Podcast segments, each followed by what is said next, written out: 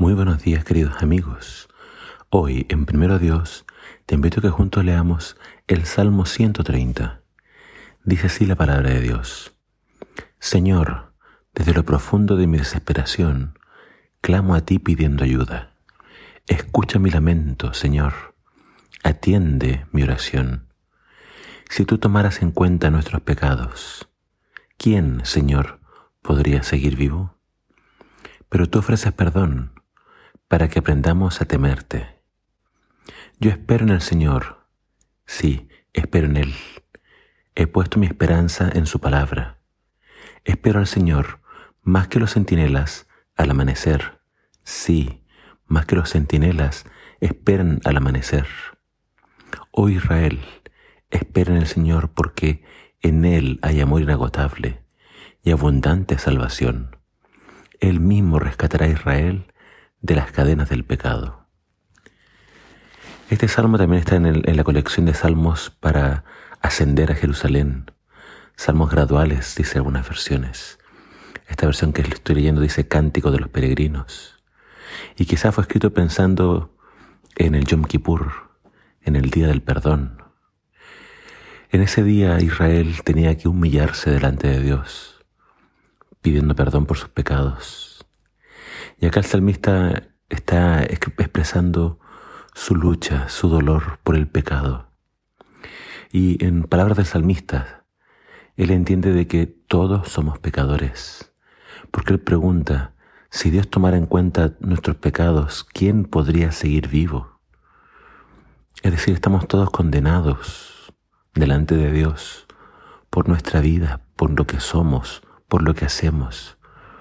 Basta un pensamiento, Basta una actitud egoísta. Basta que simplemente nos traicione nuestro orgullo. Y ya todos somos pecadores. Es decir, ir a la presencia de Dios en el día del perdón, delante de un Dios santo. Todos sabían que no merecían vivir, pero en Dios hay perdón. Pero fíjate en esta idea importante en el versículo 4. Tú ofreces perdón, dice el salmista, para que aprendamos a temerte. Es decir, debemos tener cuidado con la misericordia de Dios. Porque algunos podríamos pensar, no hay problema, puedo pecar, total Dios me va a perdonar. Pero la misericordia de Dios tiene que llevarnos al arrepentimiento, tiene que llevarnos a una vida de obediencia, y donde yo temo al Señor, lo reverencio, lo respeto.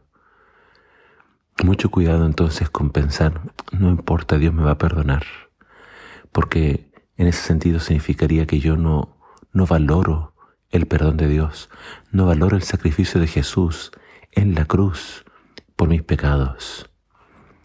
El perdón de Dios tiene que llevarnos a una vida de obediencia, a temer a Dios.